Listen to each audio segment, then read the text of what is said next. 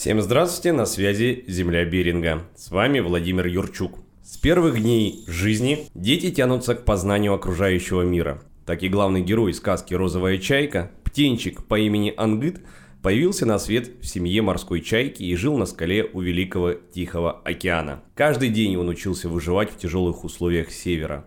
Однажды он встретился с вороном Кутхом, сказочным героем мифов коренных народов Севера, и это изменило его жизнь. Да, сегодня мы погружаемся в мир дикой природы и фольклора коренных малочисленных народов Камчатки. И делаем мы это не самостоятельно, а в сопровождении настоящего мастера, члена Союза художников России, выпускника Санкт-Петербургской академии художеств имени Ильи Репина, историка искусств Вячеслава Михайловича Говорова. Здравствуйте. Здравствуйте.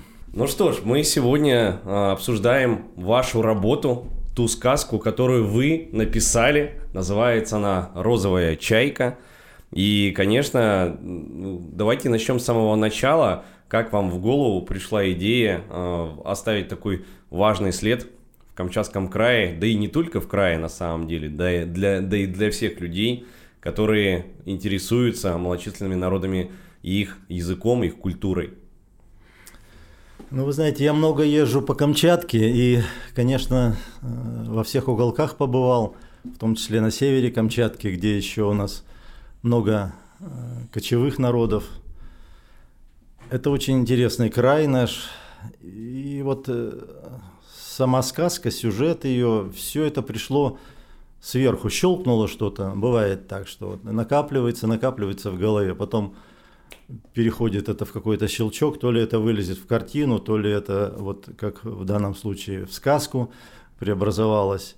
А, и сюжет тоже, не задумываешься, обычно э, оно идет, идет, если уже начинается что-то, то, наверное, здесь какое-то влияние идет на человека каких-то других сил. Потому что а, так, чтобы структурировать сразу, чтобы в голове вот это будет так, а концовка такая, этого нет. Оно идет сразу, и э, происходит довольно быстро это. А вот, наверное, предварительно то, что почему это зашло в голову, вот это вопрос такой сложный, интересный. Это уже э, вопрос творческий, у каждого, наверное, по-своему это. Вот мне так кажется. А мне интересно именно формат. Вы правильно сказали, что это могла быть картиной. Могло стать картиной. Да. Могло стать стихом. То есть, да, но, здесь но, вот... но вот интересно, почему вы вот почувствовали вот тягу зафиксировать именно это в таком формате, сделать сказку? А здесь вот мозг сам, наверное, выбирает это. Это именно мозговая деятельность, потому что э, если вы находитесь, ну, скажем, у вас есть этюдник с собой, есть кисти краски, наверное, наверное, э, будет что-то, будет выход какой-то на картину. А если у вас этого нет, например, то есть вы э, оказались без, без карандаша, даже без всего, все равно мозг находит какой-то способ выразить. Это вообще должно быть предметом, наверное, исследования какого-то. Вот каким образом? Ну, вот говорят, там Леонардо да Винчи, э, у него он много ипостасей, так сказать, он и художник, он и поэт, он и инженер и так далее – Просто в разных условиях мозг переключается и уже загружает так, как нужно вот здесь и сейчас, при наличии тех или иных вот возможностях его, и он прямо выражает вот это.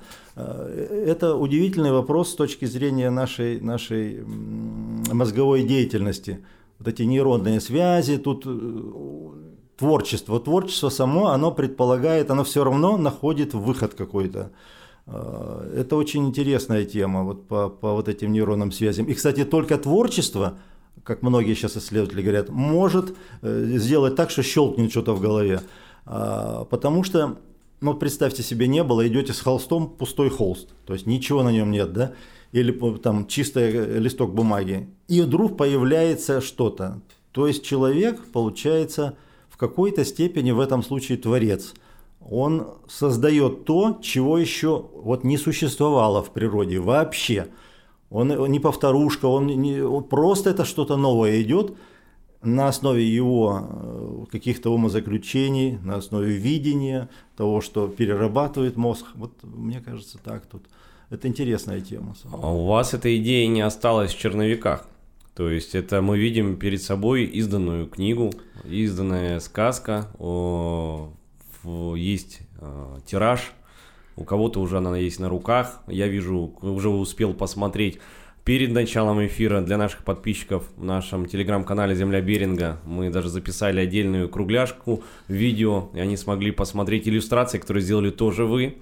И, соответственно, э, вы довели идею до издания. То есть вот, вот перед вами реализация ваших мыслей. Что вы чувствуете? Ну, конечно, это большое чудо.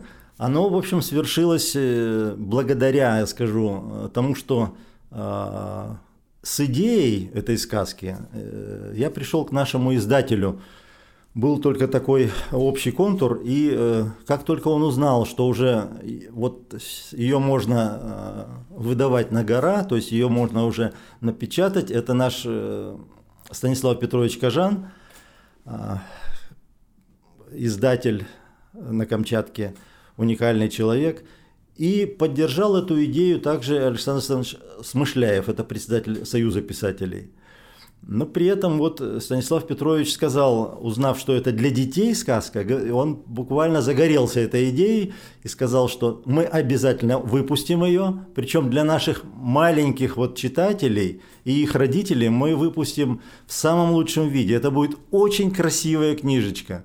Это такая, что просто она заинтересует и детей, и взрослых.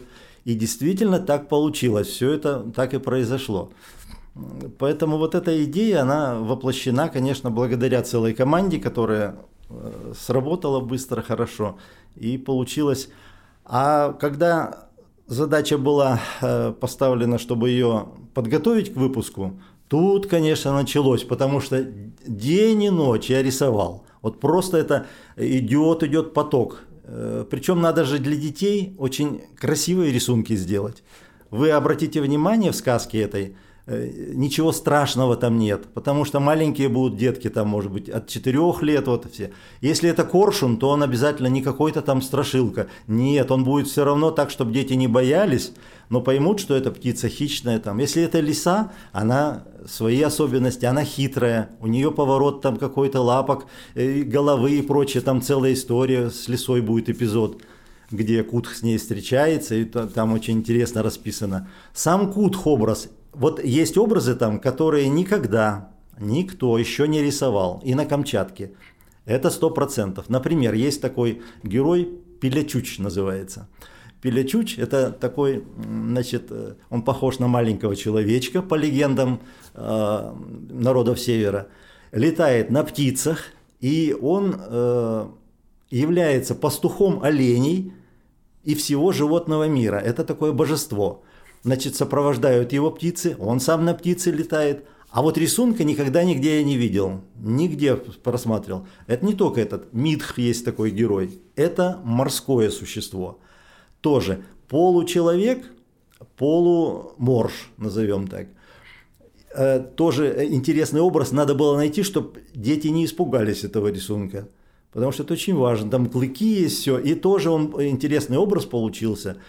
И так по многим образом, если проходить, э, все остальные, они, в общем, идут в такой концепции, чтобы э, ребенку было интересно, но чтобы он понимал, что это за существа, как они влияют друг на друга, как они взаимодействуют между собой и с людьми. Потому что там очень интересно э, сама задача такая книги, чтобы понять, что в природе вот должно быть правильное гармоничное взаимодействие людей и животного мира. Тогда планета правильно развивается, тогда все преобразуется, тогда все, все правильно. Там упоминаются слова даже такие «озера с живой водой». Вот про Камчатку. У нас на самом деле на Камчатке уникальная вода. Ее можно из водоемов пить, прям вот э, не, не кипяченую даже, если это где-то в ручьях, в которые лосось заходит – она очень чистая у нас. Там нет каких-то химических производств и прочее. Это очень важно сохранить. И э, в животный мир большой, огромный, и человеческая деятельность, они должны правильно взаимодействовать, чтобы у нас все это сохранялось, все это продолжалось так красиво. Ну вот. Здесь еще э, хотел уточнить. Э, вы выбрали э, сказку, да, вот именно фольклор камчатский. То есть в этом нужно разбираться. Знаете, дети растут, не все интересуются там своей культурой. А, для вас это все-таки тоже культура незнакомая, но вы ее как бы продвигаете, о ней рассказываете, используете именно тех же героев, а, тех же персонажей камчатских. Почему? Знаете, когда я был, вот э, общался с кочевыми людьми, это те, кто э, пасут стада оленей на севере Камчатки. Э, я обратил внимание на то, что у них нет ни книг, ни телевизора, ни интернета, ничего этого нет. А как же они передают? Надо же как-то свой опыт передавать детям. И они передают вот через устное творчество, через устный фольклор и сказки. Рассказывают детям все это в устном виде. Они даже не могут письменно это зафиксировать. Это очень удивительная вещь. И поэтому, конечно, вот э, хотелось обратить на это внимание, чтобы понять, как это возможно вообще. Вот смотрите, ничего этого нет у них, да, и в то же время они живут, причем передают базовые ценности свои, это какой-то код прям генетический, именно путем устного фольклора. Вот это, что касается э, фольклора именно этой сказки, оно содержит многие такие истории, там поучительные такие, интересные и для людей маленьких, и для людей больших.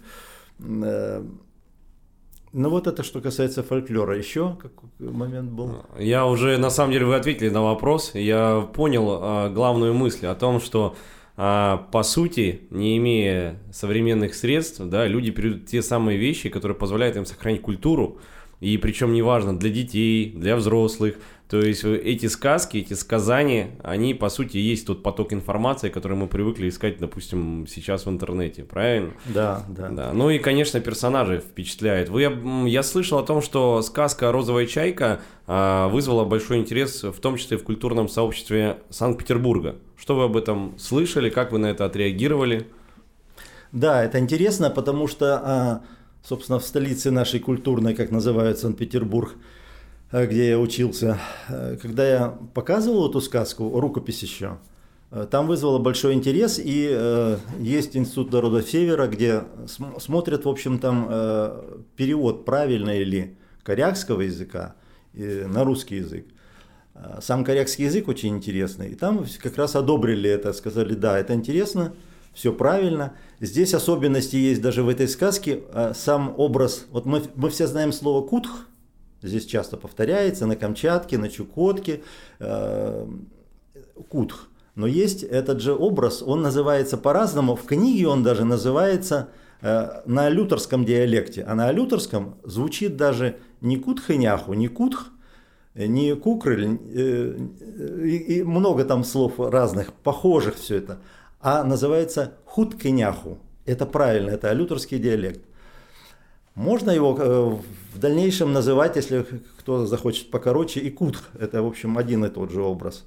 Э, поэтому э, такой образ, он собирательный, интересный, необычный с точки зрения всех народов Севера. Они все признают, что это такой, ну кто-то считает первопредок, кто-то считает, что это значит, основатель Камчатской земли – но, тем не менее, это очень знаковый такой образ. Э, в Санкт-Петербурге, конечно, к этому отнеслись очень положительно, потому что это наша культура.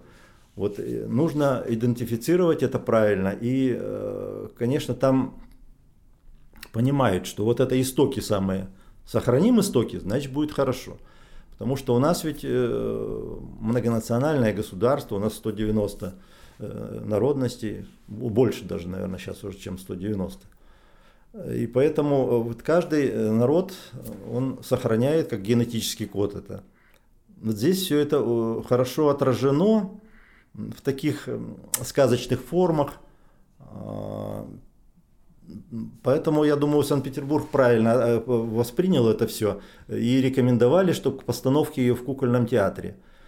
Я очень надеюсь и хотелось бы вот в это верить, что у нас э, получится это сделать на Камчатке, потому что здесь э, замечательный кукольный театр есть, Прекрасно. Но об этом мы поговорим попозже. А, я как бы понимаю, что сейчас уже такой мейнстрим, и вообще в целом многие говорят о том, что нужно сохранять культуру малочисленных народов, не только там в Камчатском крае, а вообще в разных регионах.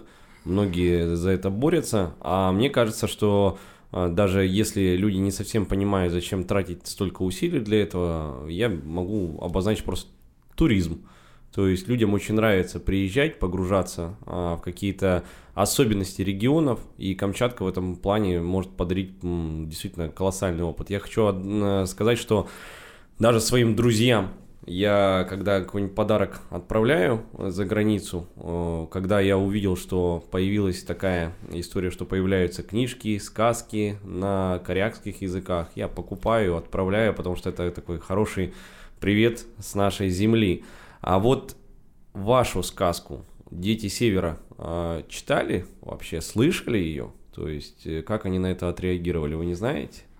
Вы знаете, вот э, сказки для детей Севера именно хорошо, что вы так спросили, потому что они, в общем, отличаются от материковских. Вот на материке у нас сказки, ну все, возьмем, я не знаю, «Колобок», «Репка», все такие базовые сказки, которые а, существуют, они предсказуемые, завершения у них, э, все понятно, все разложено по полочкам. Здесь совершенно иная сказка. Здесь, знаете, как вот колесо катится по дороге каждой своей точкой, соприкасаясь с дорогой – и все что-то новое, даже не знаешь, что вот за, за этим поворотом будет ли кочка или прямая будет участок прямой, как будет происходить это, и как будет главный герой там э, реагировать на это. А, эти сказки учат э, не просто что-то запомнить, а они учат мыслить. Вот это очень важно, потому что, вы знаете, вот, ну я думаю, э, попугай, вот такой может быть пример, он тоже может запомнить много слов. Так же, как и нас учат детей там, запоминать. Это важно, да. Но попугай никогда не сможет мыслить. Вот если такую сказку читает ребенку, или он сам в силу возраста сможет прочитать, то эта сказка учит мыслить. У него сразу много возникает вопросов. А почему так? А могло быть иначе? Да, могло быть иначе. А произошло так? Да, произошло так. И вот это очень сильно развивает э, нейронные связи в голове. Это самое главное, собственно. Отличие вот э, этой сказки, отличие этнических, которые есть, их, к сожалению, очень мало, от сказок иных народов, которые даже, я бы сказал, э, жили и живут в условиях более комфортных, чем здесь. Здесь ведь э, даже само выживание этноса очень сложная, потому что суровые северные условия, потому что действительно совсем другие здесь возможности для выживания, возможности для развития, чем на материке, допустим, чем в других каких-то э, местах с более э, комфортным таким проживанием. Ну вот так вот, вот через вот это надо смотреть, наверное, такую сказку. Вы часто упоминаете нейронные связи, но хочется понять, а, что это для вас значит, в каком именно а, моменте, какую мысль вы хотите донести своей аудитории. Ну, смотрите, мне кажется, вообще только творчество может развивать нейронные связи. В данном случае это как раз та, та сказка, которая позволяет э, много сказать почему, много вопросов задать. Вот если про другую сказку вроде бы вопросов не возникает, э, ну про любую, там вот колобок катился, там убежал, там убежал, и последний раз его съели там. То здесь вообще можно разворотов массу сделать. И почему так происходит? Почему? Почему какие-то такие особенности тут? Э, жил-жил человек, вдруг он, значит, перерождается. Вот эта розовая чайка, это уникальная сама по себе. А почему вообще они, появились? Да там только об одном названии розовая чайка э, можно говорить, потому что э, вообще существует такое понятие, как розовая чайка, реально. А, и орнитологи до сих пор э, в спорах, они не могут описать ее, они не могут ее идентифицировать, потому что все птицы летят куда у нас, мы знаем, на юг. Единственная птица, реально которая существует, розовая чайка, летит на север. Больше каких-то птиц не летят туда. А дальше на севере ее следы теряются. Есть э, предположение, что там меняет она цвет свой, ну, чтобы значит, как-то адаптироваться лучше и сохранить вид свой. Но это только предположение. Вот, э, понимаете, само э, уникальность этой, допустим, образа вот этой розовой чайки. А есть легенда Севера, когда просто красивых девушек злая колдунья э, сказала, что они обретут красоту, если в ледяной воде искупаются. Они искупались, превратились, умерли, естественно, и их души вот сейчас помогают даже рыбакам, спасают их. Вот такая легенда есть она больше развития не получала ни в одном произведении. Вот через такую призму. Теперь здесь морские чайки. Написано главный герой Ангыт. Ангыт это праздник с корякского языка перевод. Он морская чайка. У нас существует несколько видов чаек. И это не просто словосочетание «морская», есть вид «морская чайка». Это очень смелые чайки с огромной скоростью. Они нападают, удар их смертельный, даже на рыбаков, которые э, у берега пытаются, допустим, что-то там э, искать, они, полагая, что может быть угроза птенцам, нападают и удар их э, в голову смертельный. Они атакуют коршуна, сто процентов уверены, что погибнут, потому что коршуна победить трудно. Но они не боятся, настолько у них вот э, забота о птенцах. И вот перерождение тут получилось в самой сказке. Вот этот ангыт, кстати, ангыт, обратите внимание, и и, а, а розовую чайку зовут Ях-Ях. Название начинаем. Ангыт – это буква А, начало алфавита. Ях-Ях – это буква Я. То есть мы закрываем весь алфавит полностью. Это не просто аллегорика, это, это пришло в голову, опять же, наверное, помимо всего. Кто-то вот вкладывает в головы нам. И вот это перекрыть сразу весь алфавит. Смотрите, как делаем. Потом само перерождение это. Сделал он, можно сказать, подвиг, в будучи чайкой, спас стаю чаек. Это видит Хутканяху. И за это, ну, в некоторых странах говорят реинкарнация, где-то перерождение. За это он получает другую жизнь. Причем не просто какой-то другой зверушкой, а именно человеком становится. Но и это не все. Розовая чайка перерождается в девушку, потому что главное в этой сказке – любовь. Любовь и зло, значит, любовь побеждает зло. Вот эти э, понятия э, базовые, которые есть, они как раз здесь самые главные. Ну вот так вот здесь где-то. Я обращаю внимание, что вы очень умело обращаетесь э, с, с именами, с корякским языком. Вы его изучали? Да, на корякском языке я участник конкурсов с 2015 года, э, всех конкурсов, которые проходят. Есть такой конкурс хороший очень э, на Камчатке. Это конкурс сказок на языках коренных народов Севера. И я э, постоянно участник, пишу на корякском языке. Язык уникальный. Вы знаете, вот есть же такая шутка, что давайте словарь там изобретем на букву «и», чтобы слова. И все смеются, значит. На самом деле есть язык, вот я не знаю, ошибусь или нет, может это единственный в мире, где очень много слов начинаются на букву «ы». Именно на букву «ы». Это, наверное, смешно выглядит, но, тем не менее, для, для коряков это не смешно. Я вам даже скажу по секрету, что э, вот слово «мама», наше базовое слово, на корякском, как вы думаете, как оно звучит? Оно звучит так – им, тоже на букву и начало. Это уникальный язык. Надо понять, э, знаете, мне было интересно понять в этом языке музыку, даже не понять, а поймать ее. Вообще язык любой можно учить. Я когда-то в школе учил немецкий, ну так немножко другие. А вот когда э, поймаешь музыку языка, он прям сразу хорошо ложится в голову и укладывается там все нормально по полочкам. Поэтому корякский язык очень интересный такой, необычный, его звучание очень интересное. Мне это нравится, и вы знаете, ведь осталось немного у нас э, людей, которые знают язык. Почему? Потому что, смотрите, в царской России, да и в советский период у нас не было ни учебников, ни словарей э, на языках коренных народов Севера. А сейчас вот прям конкретно говорю, что на Камчатке э, идет возрождение, реально возрождение. Это благодаря и губернатору Камчатки, вот Министерство культуры много занимается этим.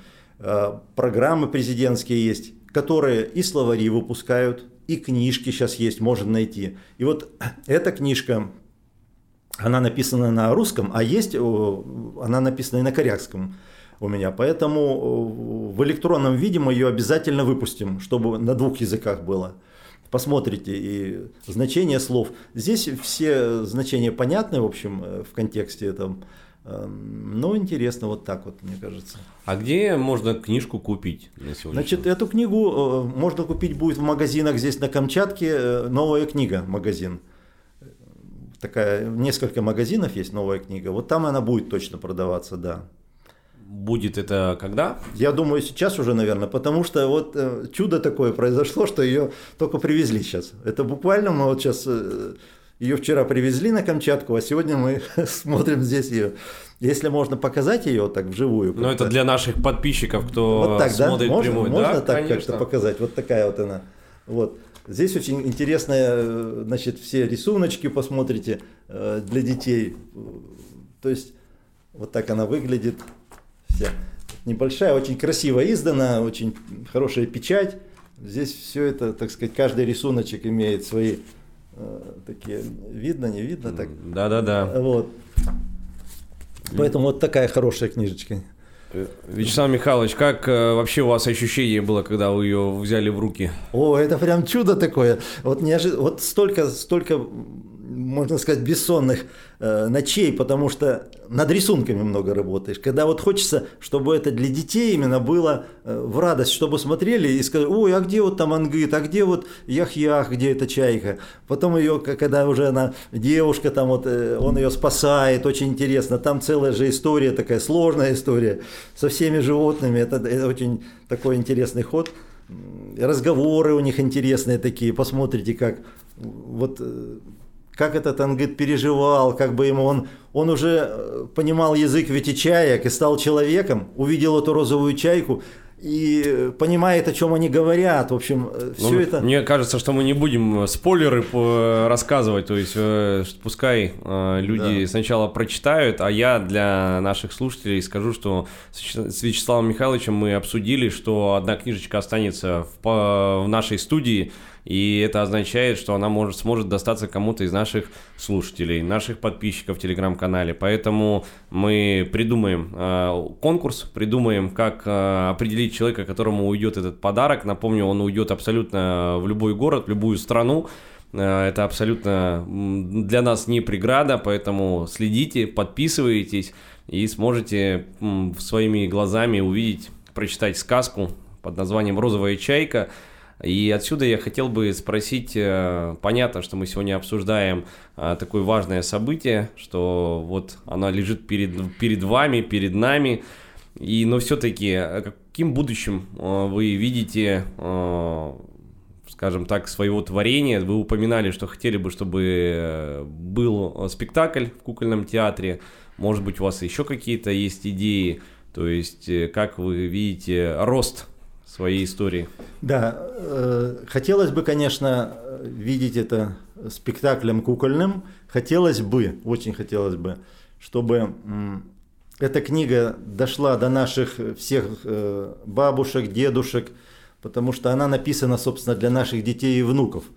И родители, чтобы э, обратили внимание на нее. Это очень-очень полезная будет книга. И чтобы она, если возможно, это вышло, может быть, мультфильм такой сделать потому что тоже это было интересно бы, э, и он бы был такой красочный, интересный мультфильм, этнический, красивый, которого, в общем, пока нет у нас. Вот с камчатской тематикой я не видел таких мультфильмов, которые просто завораживали интересно. А здесь это бы было интересно. У нас настолько красивая здесь э, романтическая и природа, и все это, и вот эти герои. Таким образом, вот можно книга есть, мультфильм, кукольный театр – может быть, даже обычный театр, может быть, может быть, драматический театр. Очень хотелось бы вот в таком ключе. Ну а если насколько это реалистично, возможно? Я ли? думаю, возможно это, потому что у нас очень хорошие здесь люди. Э, и вот руководитель художественного театра, прекрасный человек, да, Казаков угу. Алексей Викторович. Я думаю, он эту книгу сейчас вот увидит и обратит на нее внимание, потому что это очень интересная все-таки это как бренд Камчатки, вот, вот так бы я выразился. Но поскольку э, все, что можно вот для детей, это было бы хорошо. Я не представляю даже, э, очень хотелось бы посмотреть реакцию детей, коряков на севере, которые увидят, увидят. Не только коряки, там и тельмены есть, и э, много у нас людей. Вот как они отреагируют, особенно дети, как они будут вот смотреть. Угу. Ну, вот это прямо интересно было бы.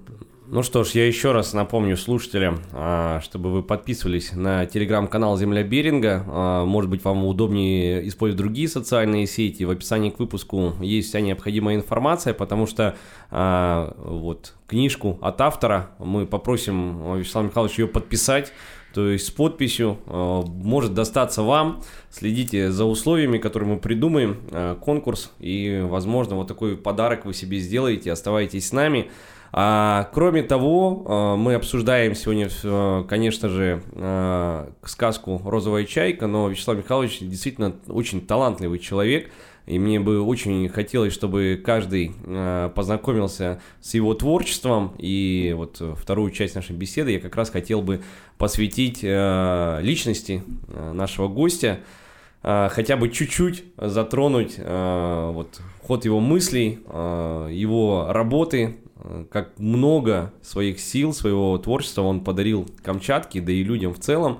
И э, мы с вами лично разговаривали когда-то, и мне бы очень хотелось, чтобы вы эту историю повторили для наших слушателей. Это э, вы, понятно, ваша деятельность основная связана, никто не поверит, да, для как бы с таким э, необычной работой. Вы работали в прокуратуре когда-то, но никогда не оставляли э, творческую деятельность, на удивление, что обычно как бы не вяжется, да, казалось бы, работа очень тяжелая, трудная, чтобы еще и уделять внимание а, свои, творчеству.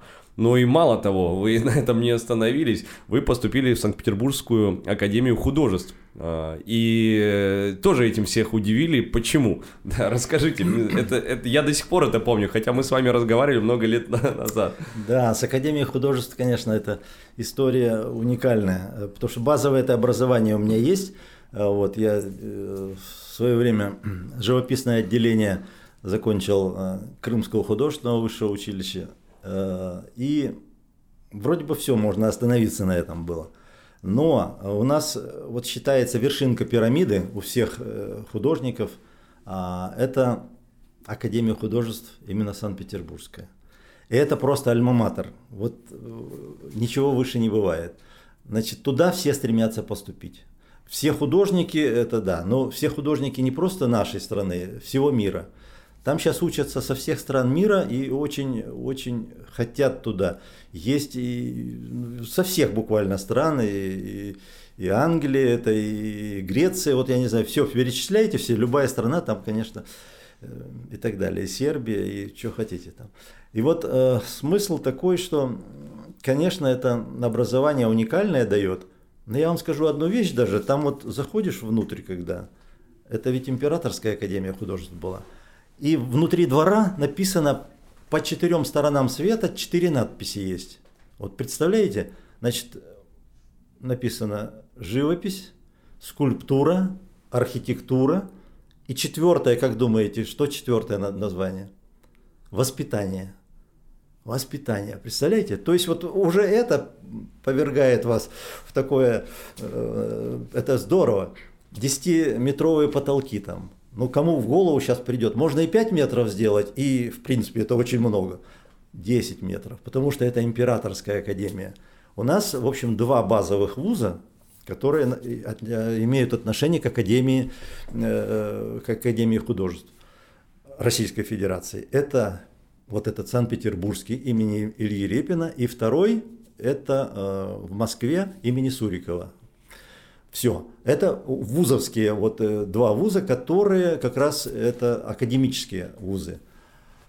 Ну, конечно, вершинкой является Санкт-Петербургский. Э, это при Петре Первом еще заложен это, значит, институт такой обучения, образования.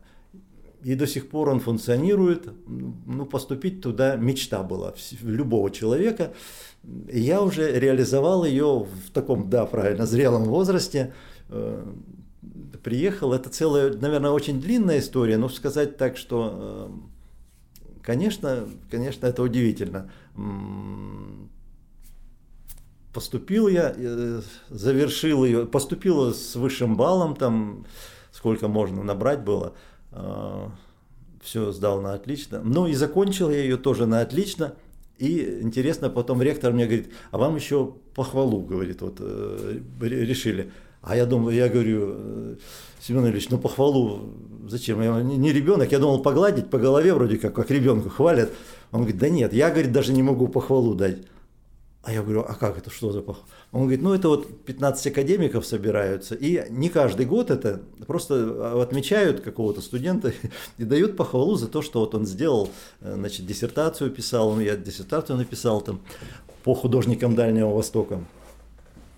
И все, я так удивлен был, вот это вот такое еще действие произвели. Конечно, само обучение очень интересное, там, там уникальность во всем. Вот э, смотришь, идешь, знаете, я так вот заходишь, как в храм какой-то, а там реально есть храм. На втором этаже там большой храм Святой Екатерины. То есть все было рассчитано, что вот дети такие, которые поступали, они заканчивали, это очень высочайшее образование было, общее все это. Э, и, конечно, говорить можно много. Ну, представляете, Репин там, значит, сейчас имени Репина, а он сам, я захожу по ступенькам в мастерскую, куда он, э, где он был, и иду, иду, думаю, как, по какой стороне он шел, по правой или по левой, у него уже рука болела, значит, он шел вот так, наверное. И вот у меня в голове начинаются уже мультики какие-то, думаю, все вот так вот, ой, здесь вот тяжело уже было ему, ступеньки такие протоптанные из, э, значит, как он называется, белый этот мрамор, уже такие тонкие-тонкие стали. Потом смотришь, какие работы там, Фешен, там, наши самые выдающиеся художники, которые, все они закончили. Вот любого назовем, Репин, кто, значит, Рерих, кого, Айвазовский, все это Академия художеств. Перечисляйте любой, не ошибетесь там, прям все. Особенно передвижники, там 14 человек, всех называйте, Саврасов, все, все это Академия художеств. Поэтому, конечно, фантастика там, просто вот идешь и какие-то все время такие картины, как, как часто люди э, вот, в возрасте приходят и заканчивают академию? Вообще не часто, и я думаю, там получилось так, я единственный такой был. Студенты ничего не поняли, э, которые поступали со мной. Уже когда мы выпускались, мне говорят, Вячеслав Михайлович, а говорят, мы вот думали, что э, вы преподаватель, и пропускаем вас вперед, и просто поприсутствуете. А потом одна говорит, а я, говорит, подумала, что вы свою дочку привезли. Почему-то дочку решили, что у меня вот дочку я привез. И, значит, э, что вот, и, и сама думаю, я приехала сама, а, а кому-то вот папа привез кого-то. Вот, вот везет же кому-то. А потом я, говорит, посмотрела, а вы билет берете, значит. А я, говорит, думаю, опять же, даже не, не думаю, что это вы будете сдавать, а думаю, ничего себе, он еще и сдавать за нее будет. То есть, получается, там было для всех просто это шок. Ну, а когда сдача уже сама, конечно, э, мне легче, потому что я и художник уже, и э, поступал, конечно, я знал э, вопросы многие базовые, которые там нужно, про всех художников, про их биографии, про, про творчество, и вообще про, про эпохи все эти, что было у нас. Различные, импрессионизм, там, модерн и так далее, все это – это же очень интересно. Понимать это все, пространство надо вот в голове держать. Потому что когда, когда вот я назвал импрессионизм, во Франции был импрессионизм, у нас еще, в общем, э, назовем так, рабовладельческий строй был. Ну, он у нас назывался, значит, крепостное право там.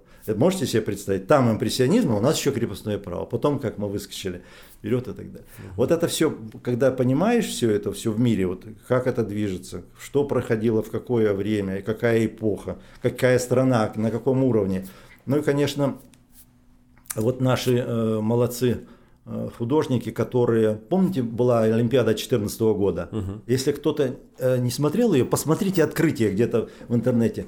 А, там такие огромные картины, как 3D делали, и они и плывут так, плывут, и там Шагал, значит, там, там Кандинский, там Малевич. И все иностранцы говорят, а чьи это картины? Они не понимают, а что это за картина? А это, говорят, вот русских художников. Как? Это, у них же только Репин, соцреализм. И это их? Да, и это их тоже. А мы тогда что, а, а где наши? То есть они уже тогда это сделали? Да, они уже тогда, если в 20-х годах еще прошлого века. И вообще шок был, культурный шок для всех стран. Вот э, в Америке, в Англии, они просто не... Как? Вот это вот все тогда, а мы, мы вроде как сейчас приближаемся к этому. Так они уже сделали, русские уже сделали в России. Боже мой, вот это шок был, шоковая терапия такая. Посмотрите тоже это. Это я что-то отвлекся, но, конечно, вот то, что Академия, Академия это... Но мне очень, очень важно теперь а, завершить этот такой а, блок и спросить, вот вы были художником, и как образовательная вот программа Академии в итоге повлияла на ваше творчество и подход к искусству? И поменяла ли что-то? Да, конечно, конечно. Вот много, как? да, это хороший момент такой, конечно, много. Э, видишь другие какие-то плоскости. Я сейчас сделал много графики по Питеру, именно питерская графика, петербургская. А, и вот сейчас был э, в Улан-Удэ, председатель Союза художников России Ковальчук наградил меня серебряной медалью, это самая высокая награда до 70 лет. вот, а там, кто доживает, если доживет, ну, можно претендовать на золотую медаль. Вот, это огромная награда такая. И э, за как раз работу я выставлял, там графика санкт-петербургская такая, Пулковский треугольник называется. Есть книга сейчас большая, вышел такой, там она есть, эта картина понравилось иностранцев, много было там все это вокруг этой работы. Вот это, наверное, э, посыл такой был от, от того, что учился, смотрел уже другие какие-то, потому что где-то свое начинаешь э, писать, а потом вот э, какой-то ход такой неожиданный раз в голове, что можно и по-другому вообще все. Вот много графики у меня сейчас петербургской. В следующем году у меня будет персональная выставка, как раз на ней будет много графики петербургской, да. Угу. Вот. Так что, конечно, Академия дала свой, свой разворот в голове тоже. Ну, мне хотелось бы не столько, как я не призываю к критике, но мне хочется, пока есть возможность, у вас, у мастера спросить э, о ваших взглядах на современную российскую художественную сцену. Может быть, какие-то, не знаю, вызовы стоят перед ней, э, Поделитесь, пожалуйста. Да, да, вы знаете, здесь интересный момент есть. Я вот обратил внимание, шел э, в Москве, даже сфотал. Э, там иду, и такое э, объявление висит, значит, за один день научу рисовать, будете рисовать как Ван Гог. Я, я, я сфотографировал, думаю, ну как здорово, за один день уже Ван Гогом станешь. Значит, ну это вот тут я к чему говорю, что сейчас интересно много этого всего, много всего этого. Может быть, это и хорошо. Самое-то главное, ладно, там за один день это э, смешно, а вот э, что много потянулось, я обратил внимание, потянулось к творчеству. А это развитие нейронных связей, о чем мы говорили, это сто процентов. Вот прям другие какие-то, деятельность какая-то другая, она в меньшей степени способствует этому. А здесь вот прямо это конкретно. Раз вы это развиваете, ну, в, частности, э, это будет пусть рисование какое-то, декоративно-прикладное искусство там. И вот, вот такое, больше-больше. Все это, э, все это виды э, искусства, любой вид, там, пусть это будет музыка и так далее. Э, поэтому э, сейчас, мне кажется, в настоящее время идет бум, просто бум. И хорошо, наверное, вот срабатывает в головах у людей, что надо вот это что-то делать.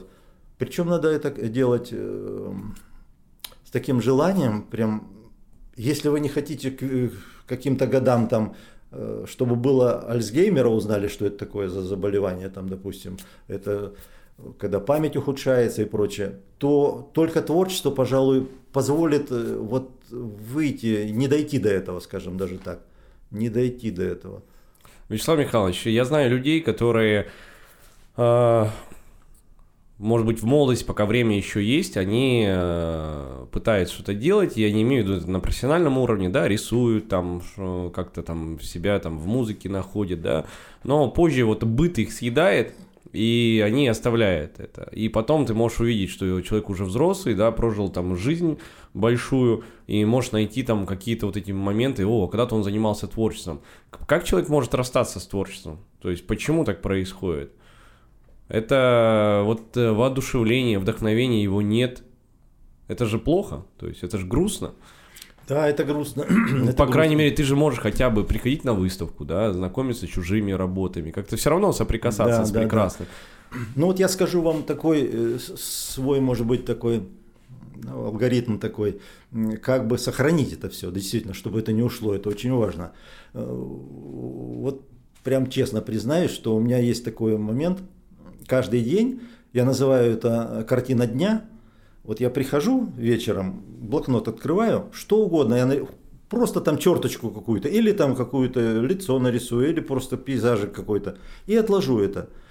Мозг начинает сразу у вас по-другому работать. Это очень важно. Вот что бы вы ни сделали, причем ставьте такие задачи, вот смотрите, ставьте задачи, вот, например, у меня внучка пришла и говорит, мы в садике лепили, э, значит, слоника. И показывают, вот так хоботочек будет, так, значит, полосочка такая, вот ушки, мы их сейчас вот, это- вот так вот, потом это приставим сюда, это сюда, я говорю, то есть вот так вы. Я говорю, ну такой есть способ лепи- лепить, действительно. А я говорю, давай тебе еще один покажу способ.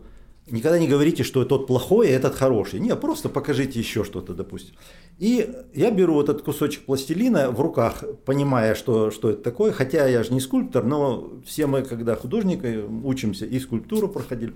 И беру вот из э, комочек такой, при- сжимаю его, и у меня появляется отсюда голова, все это вот. Я говорю, что будем лепить? Она говорит, ну давай кошечку. Хорошо, кошечку так. Она сидит или стоит? Ну, она сидит, лежит. Хорошо. Вот раз, лапки, а хвостику, да, вот так все. И вот раз, и вот кошечка. Такое было удивление. Она говорит, а как, ты ничего не оторвал у нее, ни хвостик? Я говорю, вообще ничего не оторвал. Ну, я говорю, такой способ тоже есть, потому что это так вот делал, значит, Микеланджело. Он, правда, там все лишнее отсекал от камня, а здесь вот так вот тоже. Можно и так, и таким способом. Ой, и вот это такой всплеск у нее интересный.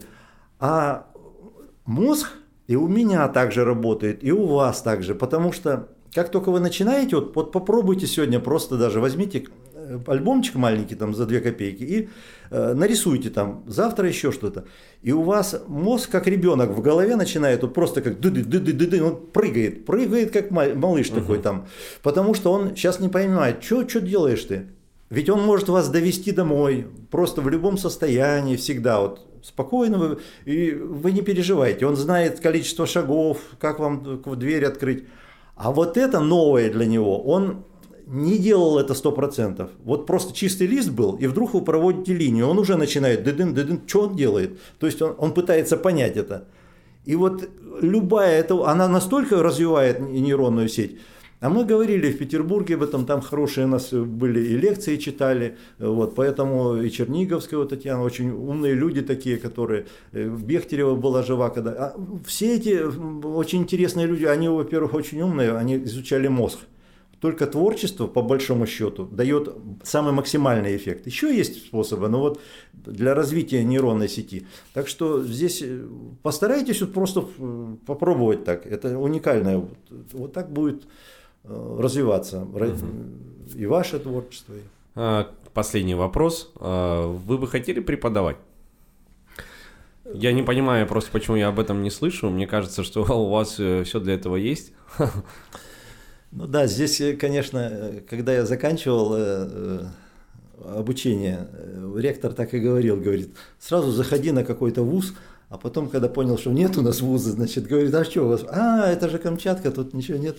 Но м, сейчас вот э, предложили, я сейчас в духовно-просветительском центре э, преподаю, там разновозрастные дети приходят, э, очень интересно все это. Мне, мне очень хочется отдавать, есть потребность такая отдавать, потому что с собой на небо я ничего не заберу.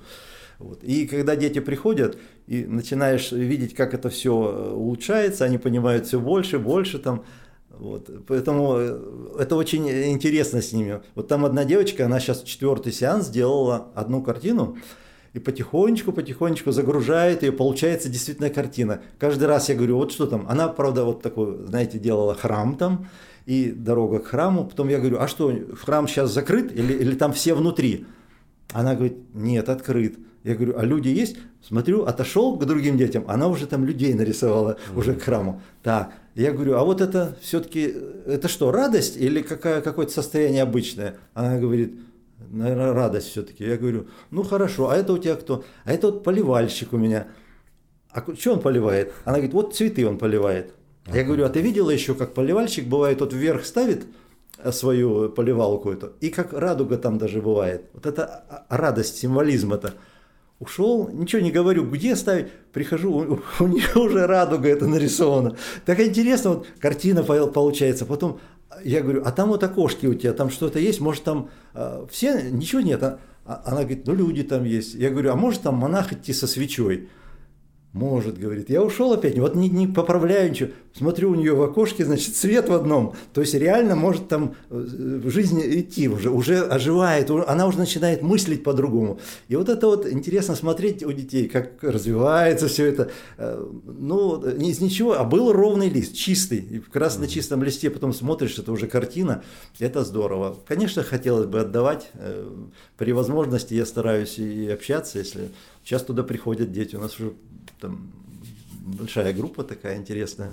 Это очень интересно. Ну что ж, а, уважаемые слушатели, я напомню, что мы сегодня обсуждали сказку под названием «Розовая чайка», а, которую написал член Союза художников России, выпускник Санкт-Петербургской академии художеств имени Ильи Репина, историк искусств Вячеслав Михайлович Говоров. Кроме того, Вячеслав Михайлович э, оставляет у нас в студии как раз-таки книжку, которая вот как мы выяснили сегодня в ходе нашего разговора, только вот оказалась в его собственных руках. Он разделил свои эмоции вместе с нами.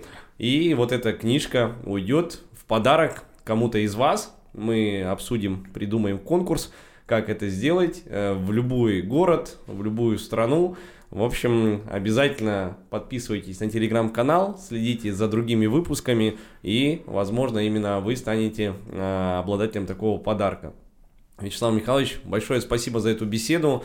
А, остается только, на самом деле, ну, как пожелание обычно, да, ну, мы желаем, чтобы ваши планы насчет мультика, насчет э, театра э, у вашей сказки осуществились, и в следующий раз мы уже встретились и обсуждали как раз, э, как уже зрители реагируют на то, что когда-то они читали на бумаге.